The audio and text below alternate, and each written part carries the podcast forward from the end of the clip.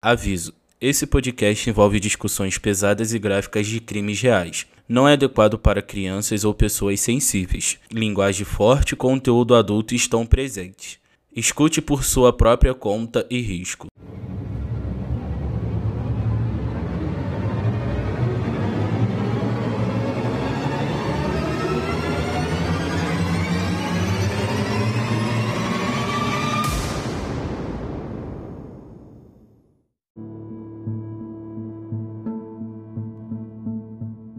Meus amores, tudo bom com vocês? Eu sou a Tena Roberto e esse é o podcast Crime Notório. Aqui toda semana a gente vai trazer histórias dos mais bizarros casos e crimes reais, contar todos os detalhes, suspeitos, resoluções se tiver alguma e principalmente trazer alerta para todo mundo e voz às vítimas para que nenhuma vida tenha sido em vão.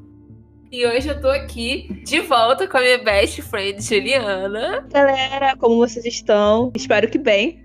Que voltou semana passada, ela deu um furo, mas está aqui novamente. Graças a Deus. Então vamos lá, que hoje eu fiquei chocada de eu não ter. de eu não conhecer ele a fundo como eu passei a conhecer né, depois da pesquisa. Porque, tipo assim, é um caso que eu não tinha ideia que ele era tão nojento e tão sem escrúpulos até eu realmente pesquisar sobre ele, entendeu? É a história de um homem que deveria ser alguém que as pessoas confiam, que era alguém que as pessoas confiam, alguém que as pessoas procuravam ajuda, e ele se aproveitou do desespero e da vulnerabilidade de várias, mas de várias mulheres. E como você que tá ouvindo agora já viu no título, hoje nós vamos contar do caso do médico Roger Abdelmaci.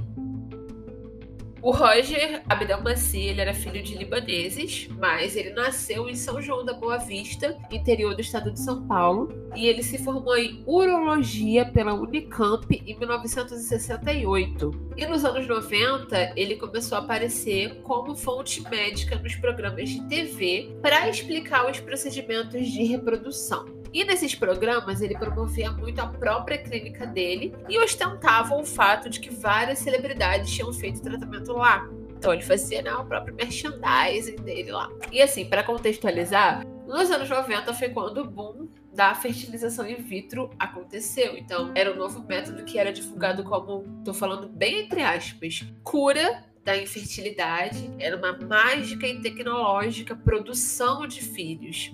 E era uma coisa incrível, um grande avanço da ciência e uma solução para muitas mulheres que sofreram com infertilidade por anos. Eu não sei porque quando eu penso nisso dos anos 90 e, e, essa questão do boom da fertilização in vitro, o que me vem à cabeça é o clone, a novela O Clone. Aham, uhum. eu lembro. Só que a novela era sobre clonagem, não era fertilização. Eu não é. sei porque que é o que veio. Eu não sei, eu não sei, mas o tempo todo, quando eu penso nessa parte do caso, me veio o clone na minha cabeça. E primeiro eu achei, nossa, ótima comparação, depois eu parei e pensei, mas o clone era de clonagem. Não era necessariamente de fertilização. Mas eu acho que o plot da novela era que a, a mulher que teve o clone, ela tinha ido fazer um, um tratamento de fertilização in vitro, não era isso? E ela não sabia que era um clone, alguma coisa assim. Eu acho Cara, que. Eu acho, eu que, acho que sim. Eu só não tenho em tantos anos, eu confesso que não lembro. É, mas foi nos anos 2000, né? É. Foi há 21 anos atrás. Meu Deus, foi há 21 anos atrás. Sim, eu lembro que eu tinha até a pulseira, né, do clone. Quem não tinha a pulseira da Jade? A fertilização in vitro, lógico, como tudo que é inovador e popular, se tornou uma commodity também. Bem, então se abriu um grande mercado para fertilização in vitro, que era algo exorbitante de cara. Então, tipo assim, era o, houve o boom e virou solução para muitas mulheres, mas muitas mulheres que tinham dinheiro para pagar. Não era que, tipo, ah, todo mundo que tinha problema de infertilidade não queria adotar, pronto, agora tem essa solução fácil e acessível. Não era bem assim, não tava no SUS, né? E só quem tinha muito dinheiro para poder ter acesso a essa nova cura. Ou quem se endividava para ter acesso, quem queria muito isso, e sei lá, pegava um empréstimo para pagar por anos e anos e anos, igual financiar uma casa. Aconteceu de muitas pessoas fazerem isso. Sim, ainda até hoje, né, cara? Eu acho que não é tão acessível assim. E aí, o fato dele ter feito os filhos de gente famosa, como por exemplo, filho do Pelé do último casamento, tinha sido fertilização in vitro que foi feita por ele. E aí, era um chamariz pra quem quisesse fazer o procedimento também. Ele tava na Globo, dando entrevista, ele tinha feito, bem entre aspas, né? feito o filho do Pelé, blá blá blá e tal. E nos programas de televisão ele dizia que a clínica dele usava técnicas complexas que tinham impulsionado a taxa de sucesso acima do padrão do mercado. Porque ainda tem isso, né? Você faz a fertilização, mas não é 100% certo de que vai vingar. Sim. É, o, é um risco. Na clínica dele, a taxa de sucesso era alta e ele dizia que era porque tinha é um padrão diferente, blá blá blá, e ele falava isso nos programas, usando esse argumento da super alta taxa de sucesso dele para mostrar que fazia, valia a pena fazer tudo por um bebê. E essa frase, Tudo por um Bebê, foi o título de um livro dele que foi lançado pela editora o Globo em 1999. Então ele é, levantava essa bandeira de que, ah, você pode você quer lutar para ter um filho sim, passar por todo esse tratamento, se encher de hormônios, se endividar para pagar, porque vale a pena. No final, na minha clínica, você vai conseguir engravidar, você vai ter um filho. E aí, nos anos 90, ele também foi presente em programas femininos e revistas como a Caras. Ele era amigo da Hebe Camargo, por exemplo, que deu para ele o apelido de Doutor Vida, então na TV todo mundo chamava ele assim. E ele era tipo o Drauzio Varela da fertilização in vitro. E ele também sempre ressaltava que ele era muito religioso, muito católico, que ressaltava o amor dele à esposa, à família. E ele era casado, inclusive, com uma ex-procuradora da República que se chamava Larissa Maria Sá.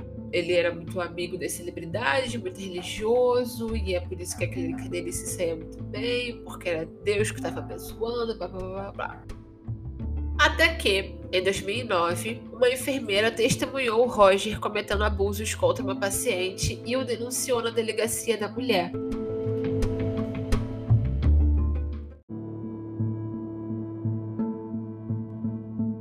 E essa enfermeira foi a primeira pessoa que teve coragem de denunciar e falar em público o que ela viu ele fazer contra as pacientes. Só que ela não foi a única, porque depois disso foi descoberto que outras enfermeiras ou outras funcionárias perceberam o médico cometendo abusos, mas tiveram medo do poder e da influência dele, é, medo de que as denúncias delas não fossem levadas a sério, medo de que elas fossem ridicularizadas porque elas eram só uma funcionária, só mulheres e ele era um grande médico que tinha amizades até com presidentes de outros países, com ministros. Então, havia rumores, muitos rumores sobre essa clínica, mas a polícia só começou uma investigação mesmo depois da denúncia dessa enfermeira, que permaneceu anônima, né, por questões de proteção. A partir da denúncia dela, algumas vítimas começaram a ter a coragem de relatar o que aconteceu com elas.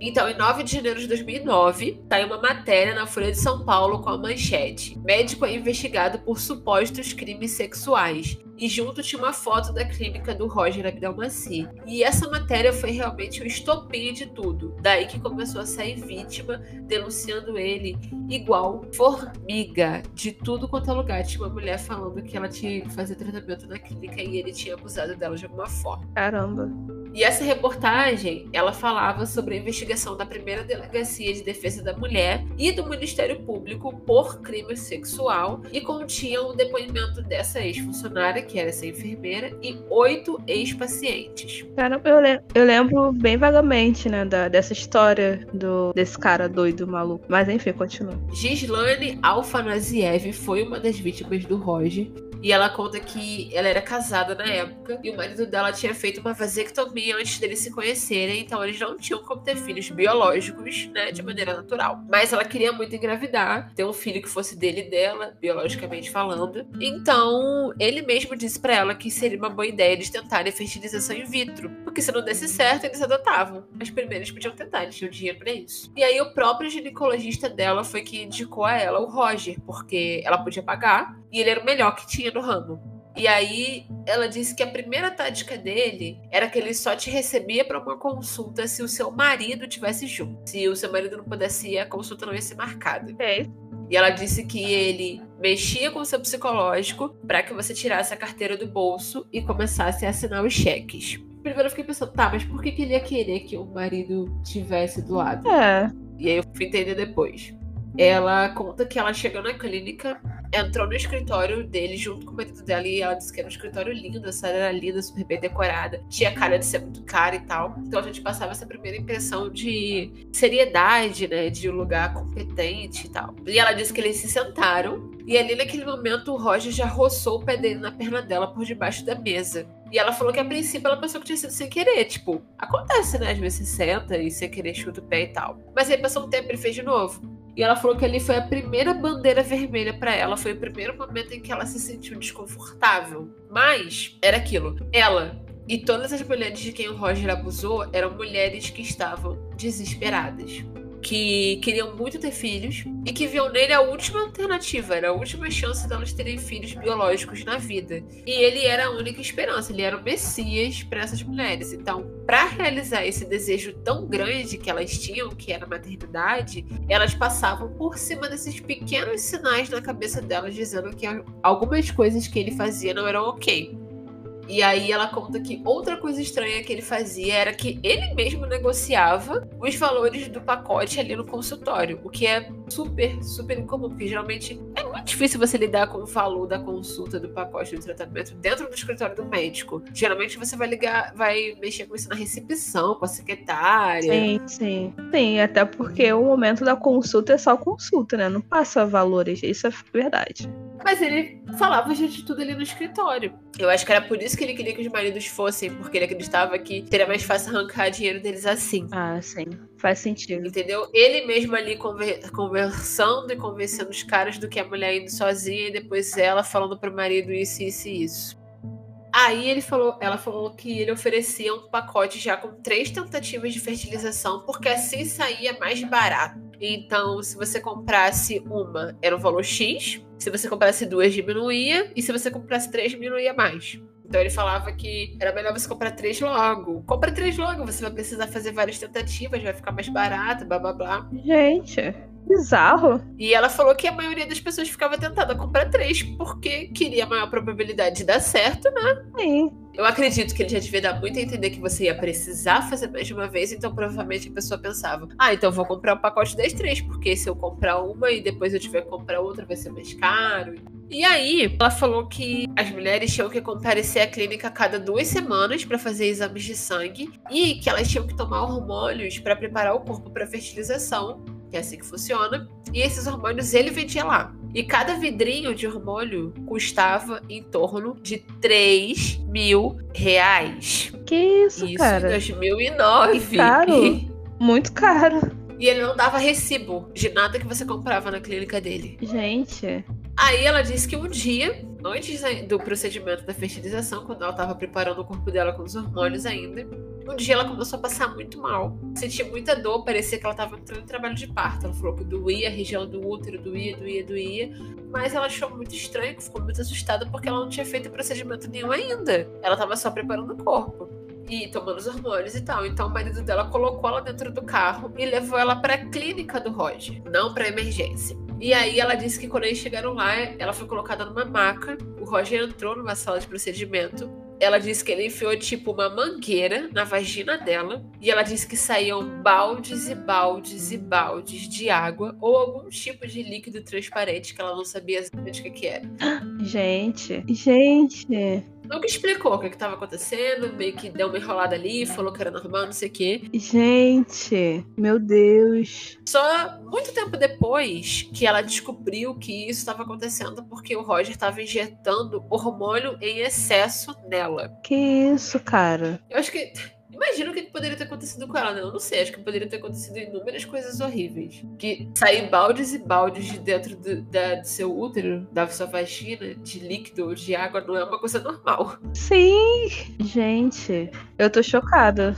O que acontece? Ela só tinha 32 anos. Então ela não estava numa idade onde a produção de óvulos dela fosse tão baixa que ela tinha que ter esse boom de hormônio todo no corpo para né, pra produzir uma uhum. boa quantidade de hormônio para poder fazer a fertilização. E ela não era infértil. Ela não tinha nenhum problema para engravidar. Ela, o só que o marido tinha vasectomia, tinha feito vasectomia. Então era só uma questão de fazer a fecundação é, no laboratório e inserir dentro dela. Não era o caso de que ela precisava fazer um tratamento de fertilidade ou que ela já era mais velha e tal.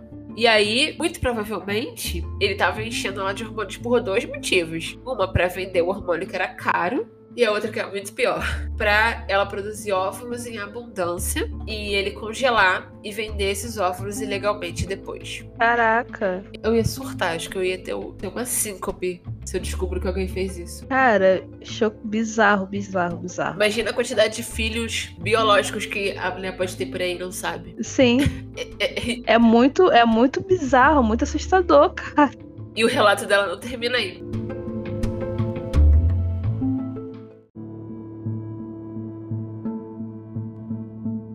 No dia do procedimento de coletar os óvulos, ela foi sedada. Que dizem que você não precisa ser totalmente sedada, tipo, apagar, mas que tem uma sedaçãozinha e tal. Só que no caso dela, ela ficou meio que entre a consciência e a inconsciência. Ela ia e voltava. E nisso, ela conseguiu perceber que o Roger a puxou pelo pescoço e a beijou, enquanto ela ainda não estava lúcida o suficiente para impedir ele de fazer isso.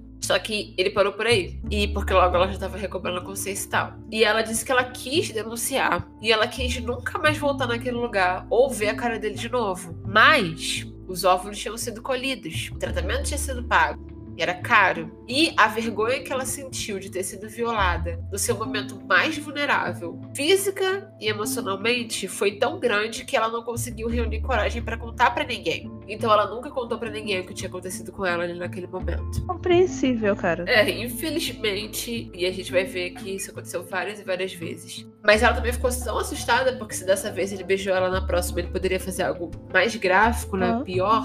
E ela nunca mais ficou sozinha na sala com ele. Então, toda vez que ela precisava voltar lá, ela ia com a mãe dela ou ela ia com uma empregada, mas ela nunca ia sozinha e sempre alguém ficava, ela pedia pra ficar dentro da sala durante o procedimento, pra ela se sentir segura o suficiente pra ser sedada, porque ela queria muito um filho, então ela se sujeitou a isso.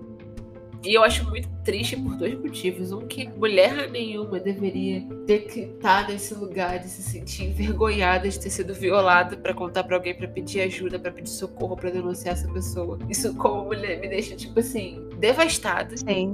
Acho que essa é a palavra. E segundo, que assim. A mentalidade da época, né, cara? A questão. E até hoje ainda existe muito isso, embora seja um pouco menor, mas eu ainda vejo muitas pessoas. A mentalidade de se você não puder produzir um filho biológico, principalmente na, na, mulher, você não é mãe suficiente, sabe? Se você recorrer à adoção, você não é mãe suficiente, porque elas passavam por tudo isso e mesmo as que não foram molestadas ou é, estupradas, as que só se endividaram para fazer um tratamento. Se colocavam em todo esse lugar porque queriam muito filho, sendo que existem outros processos para você ser mãe. Exato. Qualquer maneira de você ser mãe é ser mãe, cara. Não existe mais mãe ou menos mãe. Se é por uma barriga de aluguel, se é por meio de adoção, se é biológico, se é fertilização in vitro, não importa, sabe? São só processos diferentes, mas no final o resultado é exatamente o mesmo, o amor é exatamente o mesmo, a conexão vai ser exatamente a mesma. Me deixa triste por essas duas formas. E ainda tem muita gente com essa mentalidade assim, principalmente no Brasil. A adoção ainda é uma coisa muito. um tabu muito grande, sabe? E é um processo muito difícil ainda. Eu acho que deveria ser mais simples. Tem, tem muita gente que, que é contra a adoção, né, cara? Teve, indo assim, fugindo um pouco do nosso tema, né? Que eu fiquei, tipo, muito chocado. Porque eu, eu tenho um desejo, né, de adotar, né? Se eu conseguir adotar, eu espero um dia conseguir adotar, né? Hoje não tenho condições. Mas eu conversei com uma pessoa, eu falei, poxa, eu quero muito adotar. Aí a pessoa falou, ué, tá doida você adotar? Você não sabe nem qual, o, o que vem por trás. Tipo assim, é como, sei lá, tivesse alguma coisa que acontecesse, se acontecer alguma coisa de ruim. Esse vai vir defeituoso. Ai, eu acho isso ridículo. É, e se acontecer alguma coisa de ruim com a criança, ou sei lá, se a criança fosse rebelde, que é algo totalmente comum, é normal acontecer. A gente tem a fase rebelde. Que não existe nada tipo que um filho biológico vai fazer também? É, exato. É como, tipo assim, pô, uma pessoa não sabe qual é, como que é, de onde veio, como que era a família antes. Fala assim, gente, não tô preocupada com isso. Preocupada em ter uma criança onde eu possa dar uma casa, uma família e amor, né? Tipo, que coisas que eu acho que toda criança merece ter do mundo. E infelizmente nem todas têm. E é, é muito, muito bizarro, cara. Tu ouvir uma, algo assim, tu fala assim, cara, não, não, não é assim. Às vezes me dá vontade de socar com as pessoas. Tipo, é igual. Eu, eu sempre tive essa vontade. É, eu tenho mais. Se, eu for bem sincera, se eu parar pra pensar, tipo, hum, será que eu quero ter filho? Eu sinto mais vontade de ter um filho adotado do que ter um filho biológico. Eu sinto vontade nenhuma nesse momento de ter de engravidar. Mas assim, é, eu lembro que quando eu citava isso, sempre que eu citava isso, as pessoas falavam: Ah, mas é um absurdo você, se você for fértil, você nunca tiver nenhum problema, tanta gente aí querendo engravidar, e aí você vai, tipo assim, deixar passar porque você quer adotar. E eu, tipo, oi? Uma outra vítima, que foi Ivana Lopes, ela contou que ela era casada e ela queria muito engravidar, mas ela não conseguiu de maneira natural, então ela foi até o Roger, porque ele era, naturalmente, o melhor que tinha naquela especialidade. E aí, no caso dela, quando ela acordou, Logo depois do procedimento de recolher os óvulos, ela sentiu na hora que ela foi abusada. Ela falou que ela sabia que tinha algo de errado com o corpo dela. Ela não ficou lúcida durante a sedação, ela apagou, mas quando ela acordou, ela sabia que isso tinha acontecido. Então ela já saiu dali direto para uma delegacia para registrar uma queixa de estupro. Mas na delegacia não quiseram registrar a queixa dela. Eita! Talvez por querer dizer que ela estava sedada e imaginou tudo aquilo. É. Por não ter provas. E tipo assim, na verdade, reiterando, ela não saiu direto dali e foi pra delegacia. Demorou um tempo. Porque, pelo que eu entendi, pelo que eu entendi, não é um fato. Se você não fizer a denúncia nas primeiras 72 horas depois do ato, fica mais difícil provar através de um exame de corpo e delito. Uhum. Porque, né, o, o sêmen vai perder, vai sair dali e tal. E, sobretudo, se a pessoa tiver um parceiro é, regular e ela tiver feito sexo com esse parceiro pouco tempo antes do estupro. Como eu acho que ela não foi logo depois, ela demorou um tempo, porque inúmeras razões pelas quais a mulher não vai denunciar na hora, e essa é uma delas, porque ela não é acreditada, eles ignoraram tudo o que ela dizia. E se não fosse pela insistência dela em dizer que ela tinha certeza que o corpo dela tinha sido violado, eles jamais teriam tomado a queixa dela. Só que de tanto ela falar, não, eu fui, eu sei, eu conheço meu corpo, eu sei o que, que tá acontecendo e tal. Eles, tipo, ah, tá, vamos fazer um BO aqui. Mas assim, ela não foi levada a sério, não até a tal da investigação começar. Nossa, que ódio ela deve ter sentido. Outra vítima dele disse que acordou com ele a beijando. Outra vítima que não quis se identificar disse que acordou do procedimento com muita dor a ponto dela se debater e gritar pelo marido. E o Roger estava saindo de no meio das pernas dela, ajeitando a calça. Eita. Uma outra vítima contou que em 2001 ela tinha 43 anos e queria ter um filho, então ela conversou com seu ginecologista que indicou o Roger. E aí, durante esse procedimento da coleta de óvulos, ela estava dopada o suficiente para não ter controle do corpo dela, mas ela também conseguia perceber o que estava acontecendo ao redor. E aí ela disse que ele assentou na maca, a forçou a beijá-lo, deitou ela de novo e a penetrou. E esses só são alguns relatos de poucas pessoas. No total, o escritório que abriu o processo contra o Roger representou 39 vítimas dele. Caraca. Isso provavelmente sem contar as pessoas que não foram falar mesmo por vergonha, né? Exatamente. Essas foram só as que conseguiram reunir forças para tomar uma atitude contra ele. Ele provavelmente abusou de centenas de mulheres ao longo de todos os anos dele trabalhando nesse ramo. Com certeza. Só que assim, as vítimas começaram a se encontrar nas redes sociais, grupos do Facebook, fóruns, e aí começou um movimento de relatar o que estava acontecendo com elas. E elas formaram um grupo chamado Vítimas Unidas, que na época serviu para agrupar os relatos contra ele e construir o caso. Mas esse grupo existe até hoje e agora ele ajuda mulheres que, que passam pela mesma situação de abuso. E nesse período que as acusações começaram a surgir, o processo estava sendo montado contra ele, a resposta da defesa do Roger era assim: ah, mas as vítimas não têm rosto, porque eram pessoas dentro do fórum, não sei o que, contando as histórias. Tipo, elas se escondiam né, nos perfis de, é, da internet. Então, devia ser tudo uma mentira. Só que era muito fácil ligar todos esses relatos porque o Roger repetia sempre o mesmo padrão com todas as vítimas. Ou seja, ele era um estuprador em série. Era geralmente na sala pós-procedimento. Ele aproveitava a reminiscência da anestesia para abusar das vítimas. Às vezes ele só beijava, às vezes ele roçava, mas em muitas das ocasiões ele cometeu penetração anal e vaginal. E porque ele nem mesmo usava preservativo, ele infectou muitas mulheres com hepatite por causa disso. Eita, cara. Nossa. A maioria dos abusos acontecia na sala de repouso, que era depois do lugar onde era feita a coleta, mas muitos ocorreram dentro da sala dele, do escritório, na recepção da clínica. Na recepção, caraca. E também descobriram que ele sonegava impostos que faz sentido já que ele não dava recibo, e usava a clínica para lavagem de dinheiro. Que safado, né? As vítimas voltavam para os procedimentos porque, como eu falei, elas tinham medo, elas não tinham dinheiro para desperdiçar, porque muitas delas se afundaram em dívidas de empréstimo para poder pagar o tratamento. Elas voltavam porque elas queriam muito que dessem certo, que elas se questionavam se aquilo realmente aconteceu de verdade, ou se era coisa da cabeça delas, porque elas sentiam vergonha, porque elas estavam sedadas, né? Se já é difícil quando você tá numa situação de não sedação, sóbria, e acontece uma situação de assédio, a primeira coisa que a gente geralmente faz é pensar: será que não é coisa da minha cabeça? Será que o cara só não tava fazendo uma piada, sendo simpático? Imagina você Sim, sendo sedada. Exatamente isso. E muitas delas foram desacreditadas pelos maridos, pela família, quando tentavam contar o que aconteceu. Muitas tiveram coragem de contar, mas ninguém quis ouvir. Porque é um médico, né? Querendo ou não, é- médico ele tem muita credibilidade, cara, na sociedade. A- muitas dessas mulheres perderam os casamentos porque elas, algumas contaram e foram desacreditadas, algumas contaram e os, e os homens apontaram o dedo dizendo para delas, elas deviam ter feito algo pra pra isso acontecer, porque a culpa é, é sempre da mulher. E sempre vai falar, ah, mas você que quis ter o filho, você que quis.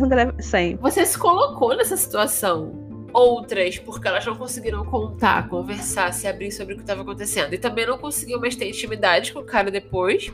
E aí elas não tinham coragem de dizer o porquê. Então, o Roger, ele não só violou o corpo dessas mulheres, como ele destruiu a vida de muita delas, muitas delas. O que é muito triste, né?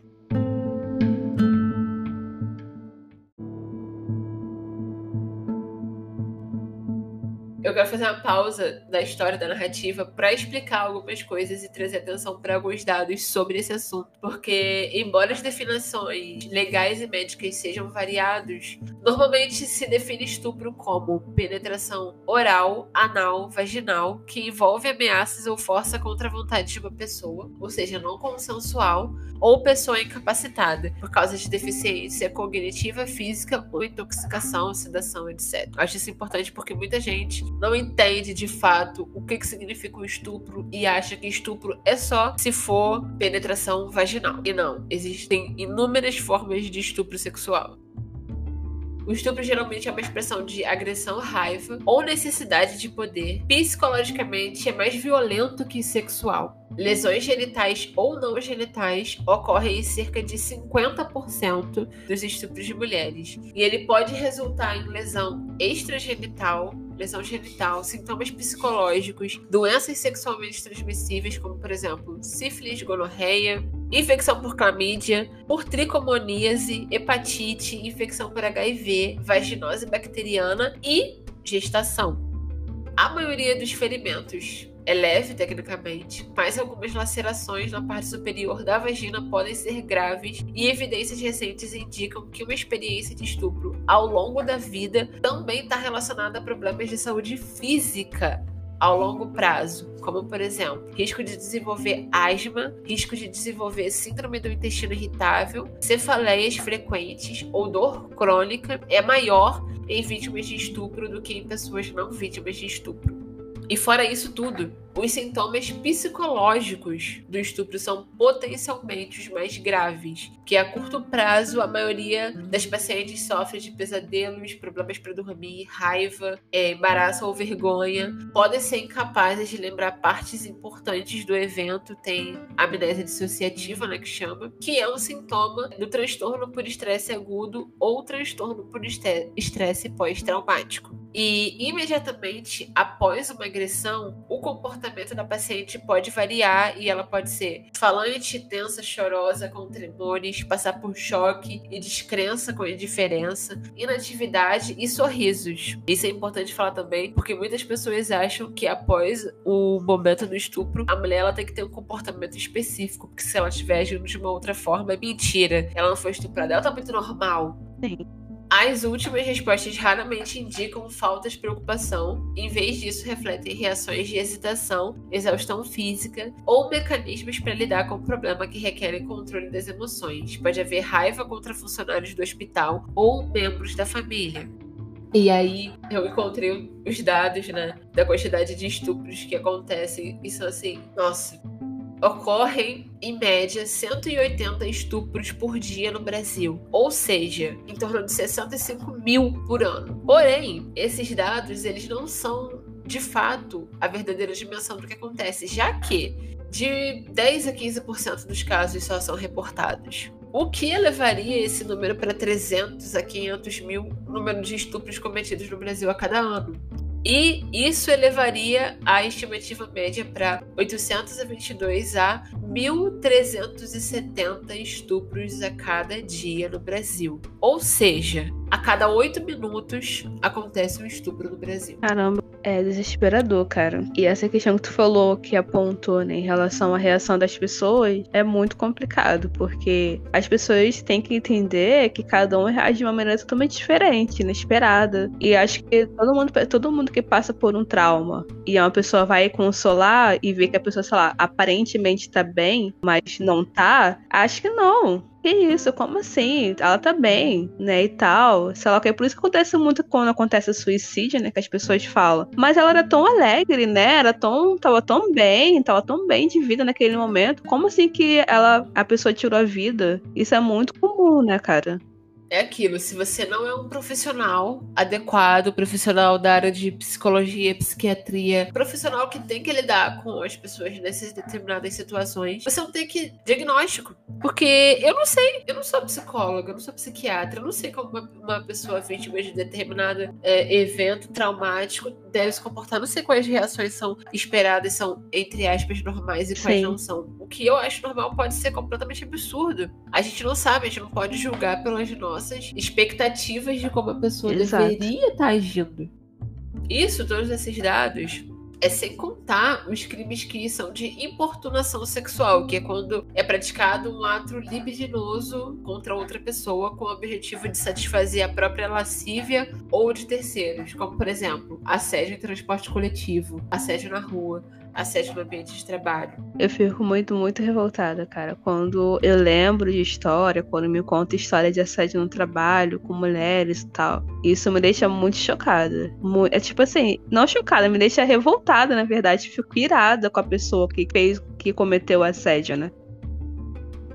toda a investigação ela foi pautada nos relatos das vítimas que estavam denunciando, porque não tinham mais exames que eles pudessem fazer, já que era muito tarde para um exame pericial, né, para um corpo de delito, e os únicos exames que eles poderiam ter feito eram os exames genéticos é, para averiguar se alguma criança nascida após os procedimentos de fertilização eram filhos dele. Só que como era um assunto muito delicado para ser tratado com as vítimas, que já estavam, né, experimentando um momento muito traumático, eles não seguiram essa linha de investigação, eles não tocaram muito nesse assunto. Gente, mas chegaram a fazer ou não, ninguém. Até onde eu vi, não. Até onde eu vi, ninguém. A polícia não tocou no assunto e acho que não partiria de nenhuma das vítimas isso. É, isso. Talvez nem tenha passado pela cabeça dela. Cara, eu acho que até ou passou e ficou com medo. Porque eu acho que se eu, né, se no lugar da pessoa, acho que eu não faria o teste. Porque eu preferia, sei lá, guardar, acreditar que o filho é meu e do meu esposo, né? O meu e da pessoa que tá comigo ou que não tá mais comigo. Do que do cara que me abusou, assim.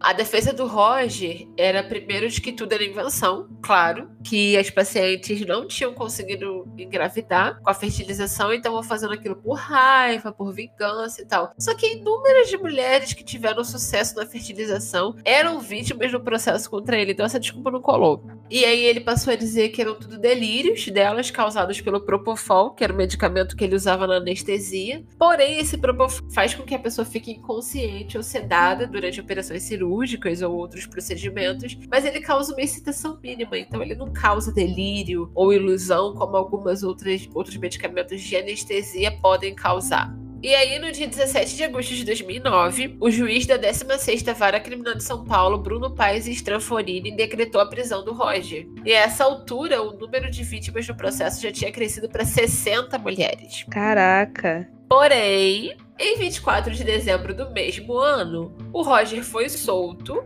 depois de um habeas corpus concedido por Gilmar Mendes, então presidente do Supremo Tribunal Federal. Provavelmente esse nome vai tocar um sininho na cabeça de vocês. Ai, cara. Que revogou a prisão preventiva dele. Ah, cara. E aí, ele foi condenado em 23 de novembro de 2010 a 278 anos de prisão, acusado de 52 estupros de pacientes em sua clínica e condenado por estupro e atentado violento ao pudor, apesar de algumas absolvições de algumas outras vítimas. Contudo, o mesmo presidente do Supremo que revogou a prisão preventiva dele enquanto aguardava julgamentos, Gilmar Mendes, concedeu uma liminar para ele ficar em liberdade enquanto recorria à pena. Isso, cara. Nunca que isso pode acontecer. Nunca que seria. Me fala, que criminoso que é condenado a 278 anos de prisão. E aí todo mundo fala: ah, mas no Brasil só cumpre 30 anos. Sim, gente, mas a pena é colocada em grande número para caso uma parte caia, ainda tenha outra e, e garantir que o cara fica na cadeia um tempo. É por isso que eles botam essas penas exorbitantemente longas. Embora a gente saiba que não vai cumprir mais de 30 anos, mas isso é um outro ponto. Mas assim, em que realidade que um cara que foi condenado a 278 anos, ele tem, ele vai ter direito a, a enquanto ele recorre ao processo, né, recorre à sentença, guardar em liberdade? Porque se ele recebeu uma, uma pena tão grande é porque ele é um cara extremamente perigoso. Sim.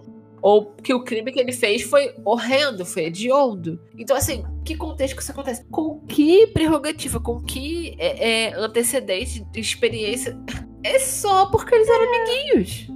Nesse meio tempo, a polícia descobriu que ele estava tentando solicitar o passaporte dele e aí pediu a prisão dele de novo para não correr o risco dele fugir do país. Que era óbvio. Mas, mas, adivinha?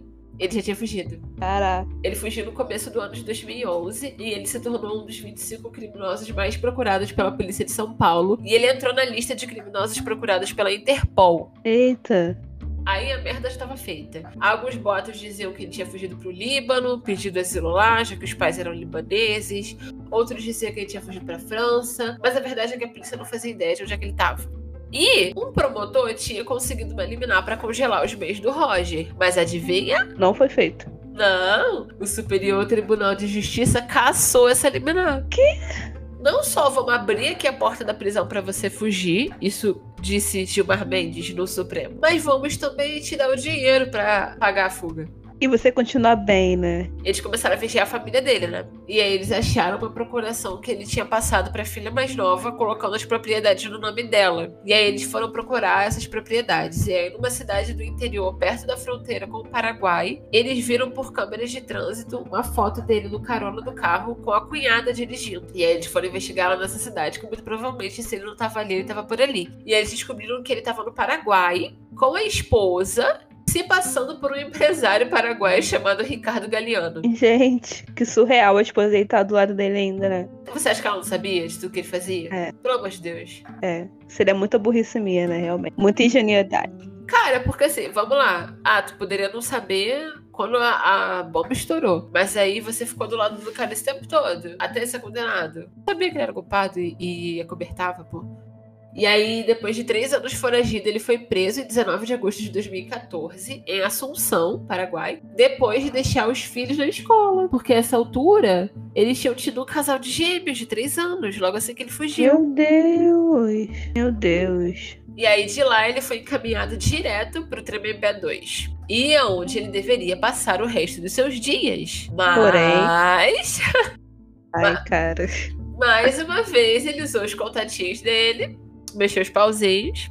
E aí, em 29 de setembro de 2017, o ministro Ricardo Lewandowski, do Supremo Tribunal Federal, concedeu prisão domiciliar ao Roger. Isso porque ele tinha, vou botar, supostamente, um quadro clínico de problemas cardíacos, então ele podia cumprir o resto da pena no apartamento da esposa em São Paulo. Só que a justiça descobriu que, na verdade, ele estava forjando os exames para fazer parecer que ele tinha problema de coração. Tipo assim, esse cara não para, entendeu? Quando você acha que ele vai parar, ele vai e faz mais uma. E você acha, não, agora ele terminou, ele vai e apronta outra. É, e a justiça tá lá, né? Apoiando ele. Batendo palma. Pai, qual vai ser o próximo espetáculo, querido? Estamos aqui prontos. Estamos aqui só aguardando com a pipoca.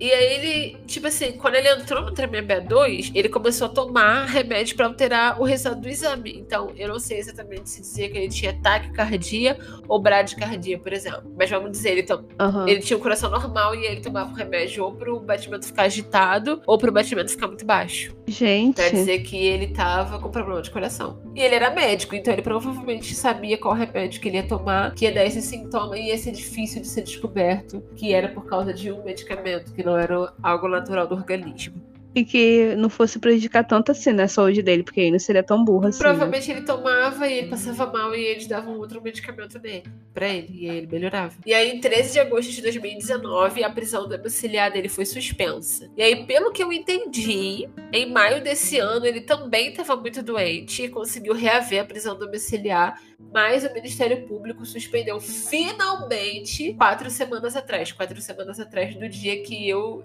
é, fiz o roteiro desse vídeo. Então, cinco semanas atrás do dia que estamos gravando. Não, finalmente, né? Eu espero que ele fique lá, né? Dessa vez, eu vi os vídeos dele agora, né? Ele realmente tá com uma cara bem mal, bem ruim. Deve estar. Mas ele também é bem velho. Eu também não acho que ele mereça ir pra prisão domiciliar, não. Mesmo que ele esteja doente, ele tem que apodrecer, morrer doente na cadeia. E aí, pra encerrar, o filho dele adotivo abandonou o sobrenome Abdelmaci. E hoje ele usa Vicente de Large, que acho que era o sobrenome da mãe. E ele entrou com um processo por danos morais contra o pai no valor de 30 mil reais. Porque ele também era especialista em fertilização in vitro e ele trabalhava na clínica do pai dele na época que aconteceu todo o escândalo. E ele não ele Aham. perdeu não só dinheiro, como ninguém mais queria trabalhar com ele, né? Por causa do sobrenome. É. E a irmã dele, Soraya, que eles foram adotados juntos, é, abandonou o sobrenome também. E pelo menos mais dois netos do Roger fizeram pedidos judiciais pra mudar de nome também. Porque deve ser muito vergonhoso pertencer à mesma família que esse cara. É. E deve receber muita retaliação, né? Com certeza. Então é isso por hoje, gente. Eu espero que vocês tenham gostado desse episódio e fiquem conosco, pois toda semana teremos um caso novo pra contar, pra trazer alerta e pra discutir teorias. E pra não perder nenhuma novidade quando saem os episódios novos, segue a gente lá no nosso Instagram, criminatóriopod. Pra acompanhar um pouco mais do nosso dia a dia de uma maneira mais pessoal, você pode seguir a gente nos nossos Instagrams pessoais. O meu é arroba Roberto7 com THI. E o da Juliana Arroba Andrade 8. Underline. Eu também tô lá no TikTok como arroba Roberto7. E lá eu posto vídeos novos sobre casos todos os dias pra vocês conferirem, enquanto esperam por episódios do podcast. Inclusive, essa semana eu vi um comentário lá falando que tinha vindo do podcast e fiquei muito feliz. Ah, que bom. Qualquer pedido e sugestão de casos, vocês podem nos mandar por lá. Um beijo e até o próximo episódio. Se cuidem. Beijo, até o próximo episódio. Quase não sai. Se cuidem.